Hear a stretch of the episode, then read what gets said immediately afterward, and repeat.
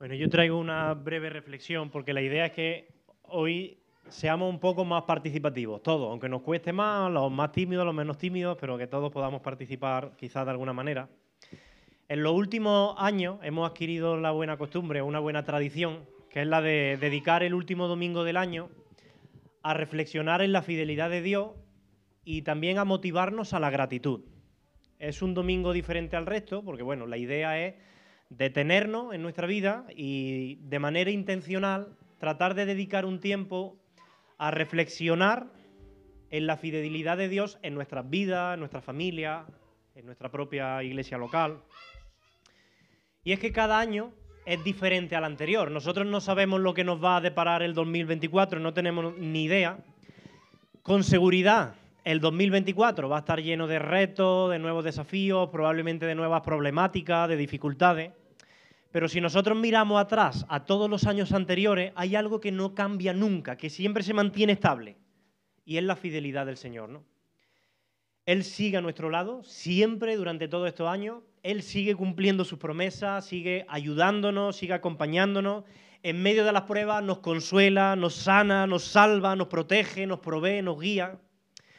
Y si tú te detienes y por unos momentos tú tratas de pensar intencionalmente en todas estas cosas y en cómo tú has visto la fidelidad de Dios en tu vida, entonces inevitablemente tu corazón se va a comenzar a llenar de gratitud. Y a la misma vez que tu corazón se llena de gratitud, tu boca se va a llenar también de gratitud. Hasta el punto que eso va a desbordar y vas a decir como el salmista escribía, entrad por sus puertas con acción de gracia. Si me puedes poner el PowerPoint, Seba. Voy a ir poniendo los versículos. Eh, pasa a la siguiente. El salmista decía, entrad por sus puertas con acción de gracia y por sus atrios con alabanza. Alabadlo, bendecid su nombre, porque el Señor es bueno. Para siempre su misericordia y su fidelidad por todas las generaciones. Y a mí me gustaría que en este día nosotros fuéramos como el salmista, que miremos atrás intencionalmente y que entremos por estas puertas con acción de gracia, llenos de gratitud, que llenemos esta casa de alabanza, porque su misericordia, su fidelidad, nunca nos ha faltado y no nos va a faltar, ¿no? Mira, el tema de la gratitud, que quiero dedicar unos momentos a hablar eh, acerca de esto, no es un tema secundario de la escritura. Es un tema fundamental. De hecho, según la Biblia, una de las características fundamentales de un verdadero cristiano, ¿sabéis cuál es? Una de las características fundamentales de un verdadero cristiano, la gratitud. El cristiano es la única persona en todo el planeta Tierra que siempre, todos los días de su vida, tiene razones por las que agradecer a Dios, sea cual sea su situación. Por eso Pablo, en Efesios 5:20, fijaos lo que dice, dando siempre, fijaos el término que utiliza, siempre, gracias, ¿y por qué? Por todo, da igual la situación, da igual el día, llueva, no llueva, haya problemas, no haya problemas, siempre, siempre y por todo es por todo dando siempre gracias por todo al Dios y Padre en el nombre de nuestro Señor Jesucristo.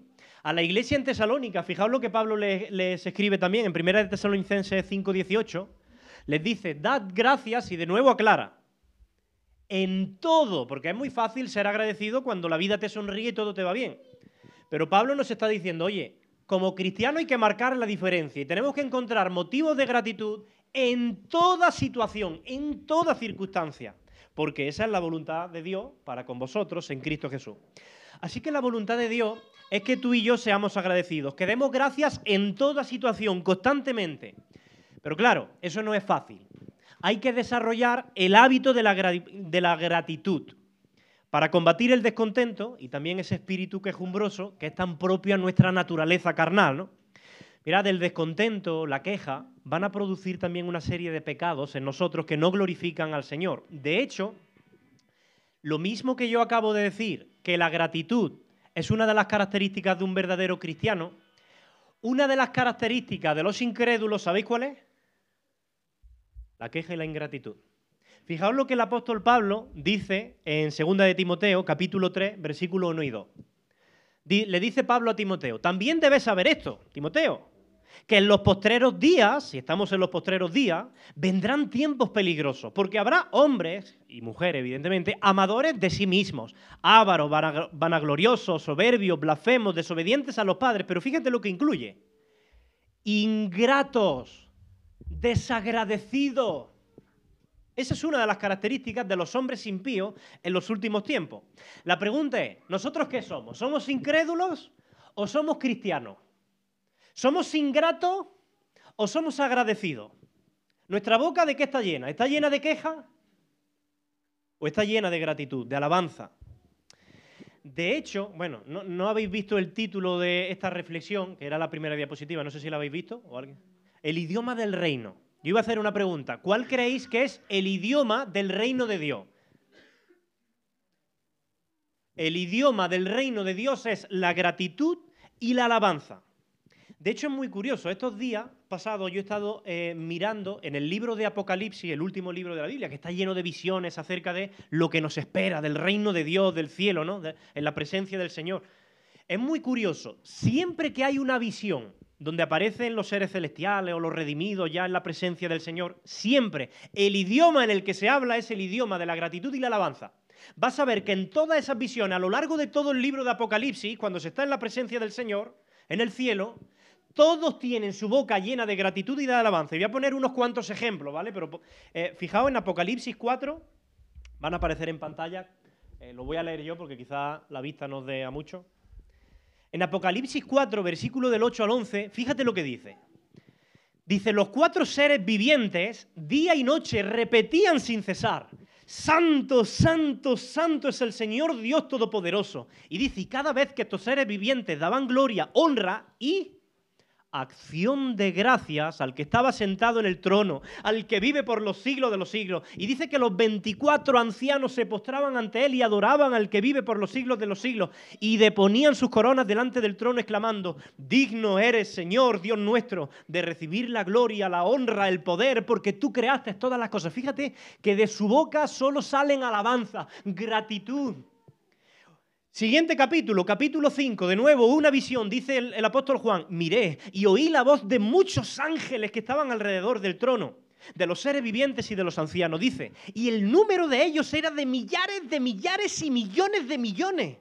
Y cantaban con toda su fuerza, digno es el Cordero que ha sido sacrificado de recibir el poder, la riqueza, la sabiduría, la fortaleza, la honra, la gloria y la alabanza y oí cuanta criatura hay en el cielo y en la tierra y debajo de la tierra y en el mar y en toda la creación que cantaban al que está sentado en el trono y al cordero sean qué?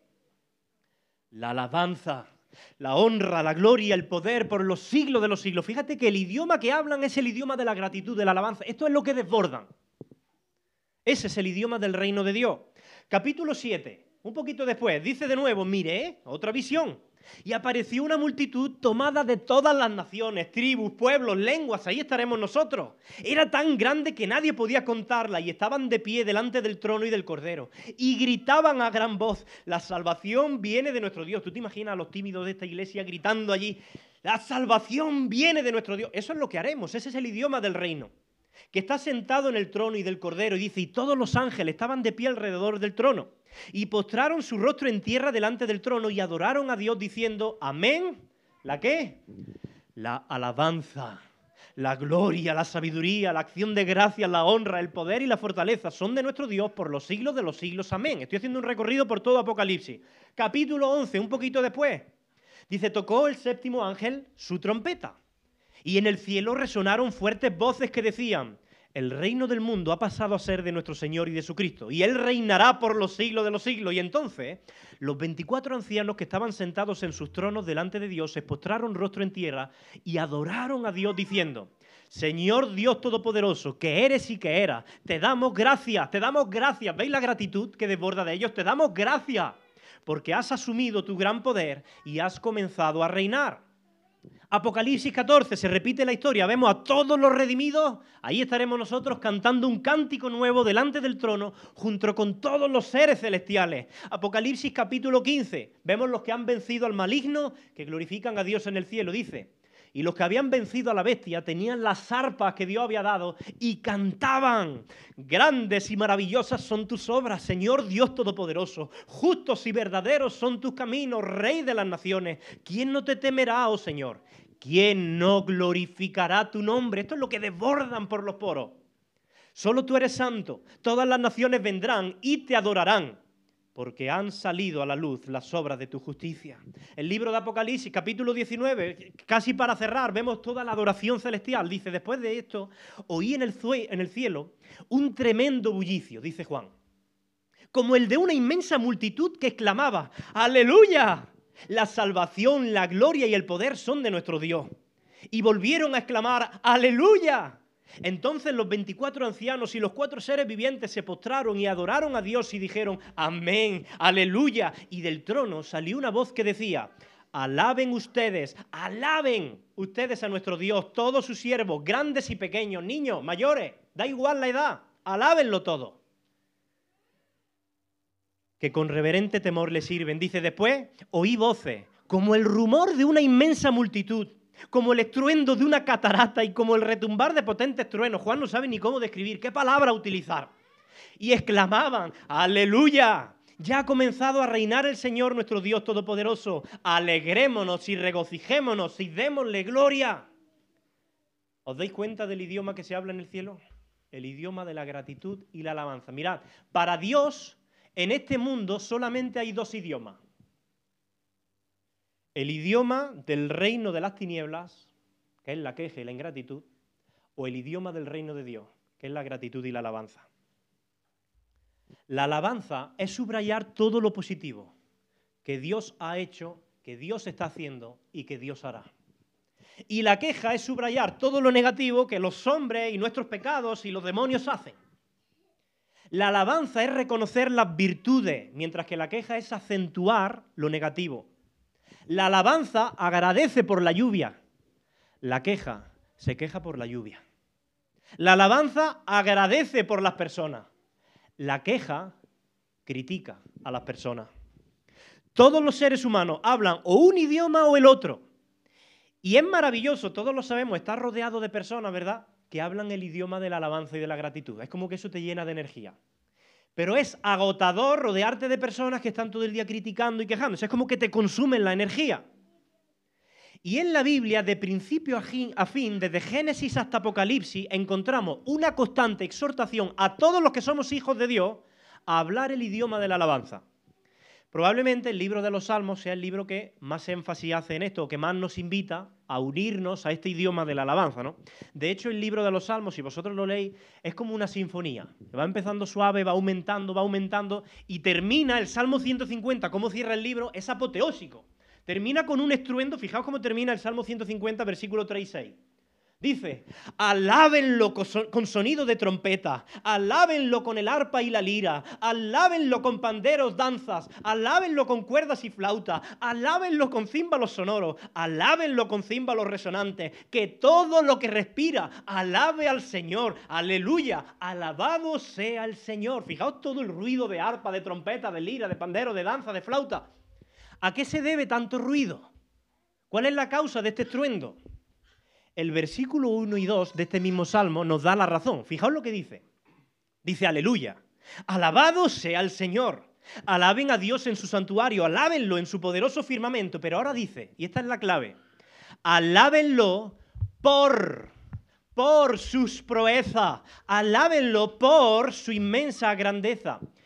Y aquí quiero dar una enseñanza clave, importante. No se trata solamente de alabar por alabar.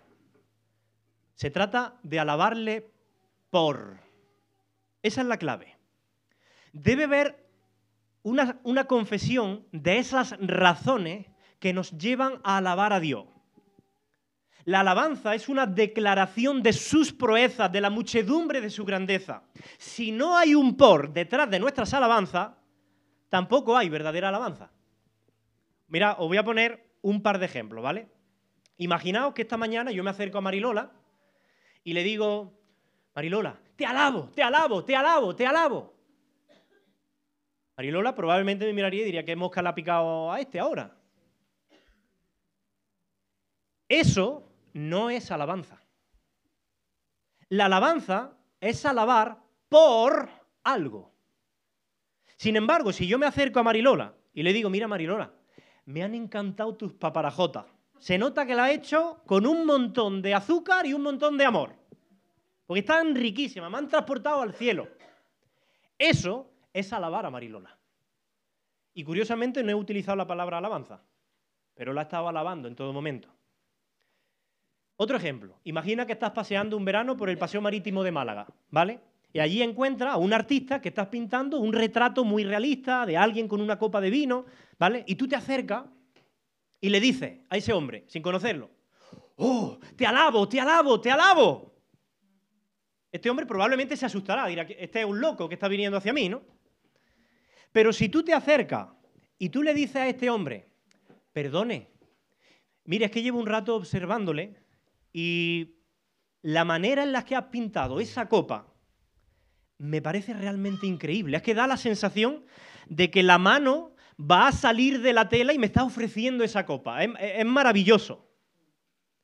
Eso es alabar al artista. Y aunque estos dos ejemplos que yo he contado pueden parecernos ridículos, la realidad es que son mucho más comunes de lo que nosotros nos imaginamos. Mirad, nuestra forma de alabar a Dios a veces se, se parece a esto que acabo de decir. Nosotros como cristianos estamos muy habituados con una jerga evangélica cristiana y utilizamos expresiones como te alabo, te alabo, eh, aleluya, gloria a Dios, pero olvidamos que estas palabras en sí mismas no son una alabanza. Decirle a Dios te alabo, te alabo, te alabo, te alabo, te alabo, no es alabanza. Tengo que alabarlo por algo, me está invitando el salmista. Tengo que confesar sus proezas, la muchedumbre de su grandeza en mi vida. Y eso es a lo que David nos invita. Por eso dice, alábenlo por sus proezas. Es decir, sed valiente, proclamar con vuestra boca sus hechos, admirar sus obras, confesad públicamente cómo habéis percibido su grandeza en vuestro día a día en cosas cotidianas, en vuestra familia, en vuestra vida personal, en vuestro trabajo, incluso en vuestros problemas. De otro modo, podemos engañarnos a nosotros mismos pensando que estamos alabando a Dios cuando en realidad lo único que estamos haciendo es ruido con, con latas vacías. De nada sirve gritar te alabo, te alabo, si detrás no hay un, un reconocimiento sincero de sus proezas. Para alabar con inteligencia tenemos que detenernos y hay que reflexionar. Y eso es lo que yo quiero invitaros en el día de hoy, ¿no? Hay que mirar atrás y pensar en las proezas que Dios ha hecho en nuestra vida, en nuestra familia, en nuestra iglesia local. Y si tenemos los ojos abiertos y si somos sensibles, esto claro, esto se va aprendiendo también con la práctica. Pero si nosotros miramos a nuestro alrededor, vamos a tener un tema de alabanza continua, continua. Y ese es el idioma del reino de Dios. Y yo quiero invitaros hoy a todos los que sois y os sentís ciudadanos de este reino de Dios hablar este idioma común entre nosotros. Que podamos reconocernos unos a otros como ciudadanos de este reino por la alabanzas y la gratitud que brota de nuestro corazón y de nuestros labios. Como dijo David en el Salmo 34, bendeciré al Señor, ¿cuándo? En todo tiempo. No en los tiempos buenos, también en los tiempos malos. En todo tiempo. ¿Y su alabanza estará cuándo en mi boca? De continuo en mi boca. Ahora, déjame preguntarte, ¿Qué idioma está hablando tu corazón? En este año pasado, ¿tu vida se ha caracterizado por la gratitud o por la queja? Mirad, a veces es muy triste ver a creyentes hablando el idioma de las tinieblas.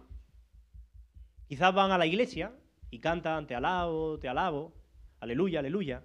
Pero al salir de aquí, su idioma es, ya está lloviendo otra vez, otra vez. ¿Qué día más horrible? Y la predicación de hoy, la verdad, que no me ha gustado mucho. Anda, que la alabanza. Y comienzan a expresarse o a expresar queja por el día, por el tiempo, por el predicador, por fulanito. Te hago una pregunta. ¿Tú sabes quién ha hecho este día? Lo ha hecho aquel a quien tú cantas aleluya. Fíjate lo que dice el salmista en el Salmo, 30, en el Salmo 118, perdón. Dice, este es el día que hizo el Señor. Por tanto, como lo ha hecho el Señor y todo lo que el Señor hace es bueno, te guste a ti o no, Nos alegraremos y nos gozaremos en Él. Ahora bien, yo no estoy diciendo esto para que tú te sientas mal. Yo no sé si tu idioma a lo largo de este año que estamos dejando atrás ha sido el idioma de la queja o el idioma de la gratitud. Pero yo quiero invitarte hoy, en este ratito que vamos a pasar juntos, que va a ser muy breve, a despedir este año hablando el idioma de la gratitud y de la alabanza. El idioma positivo del reino de Dios. Te invito a finalizar e iniciar también este próximo año, que comenzamos mañana, alabando al Señor en todo tiempo, como dice el salmista, y llenando tu boca de continua alabanza. Todos los días, todo el año y por el resto de nuestra vida eterna. El que habla el idioma del reino de Dios pronto se va a dar cuenta que va a disfrutar ahora de una vida mucho más abundante. Porque no va a, va a aprender a no ver la botella medio vacía, sino medio llena. No va a mirar únicamente las espinas del rosal, sino que su enfoque estará en la belleza de la rosa. No verá problemas en todos lados, aprenderá a ver desafíos y oportunidades. Porque las dificultades de la vida, según la Escritura, también nos ayudan para bien. Eso es lo que Pablo dice en Romanos 8:28. Así que recuerda que en este nuevo año, que vamos a comenzar mañana, que cada paso difícil en la vida es un nuevo desafío para crecer, para confiar más en el Señor. Y recuerda que las más grandes bendiciones suelen venir disfrazadas de grandes dificultades. Así que te animo abandonar el idioma extranjero y negativo de las tinieblas y aprender desde hoy a poner en práctica el idioma de la gratitud y de la alabanza. ¿Qué os parece si empezamos? Y como idea, yo voy a sugerir que durante unos segundos estemos pensando en nuestra propia familia y que encuentre un motivo de gratitud por tu familia y que seas valiente, si tú quieres, para confesarlo. Y puedes declararlo, como decir, pues mira, yo estoy agradecido por mis padres, o por mis hijos, por mi marido, por mi esposa, o por mi primo, por mi tía, por este motivo. Y quiero dar gracias al Señor porque el Señor lo ha puesto en mi vida, en mi camino, y que lo exprese así. O que lo pueda hacer si quieres a través de una oración. Señor, te doy gracias por esto, por esto, otro, ¿vale? Y vamos a dejar unos minutitos, ahora mismo específicamente de la familia, luego van a salir otros temas, ¿vale? Pero no te lo calles, sé valiente y habla este idioma de la alabanza y de la gratitud. Vamos a pensar y con libertad. El que quiera hacerlo, que interrumpa y que lo diga, ¿vale?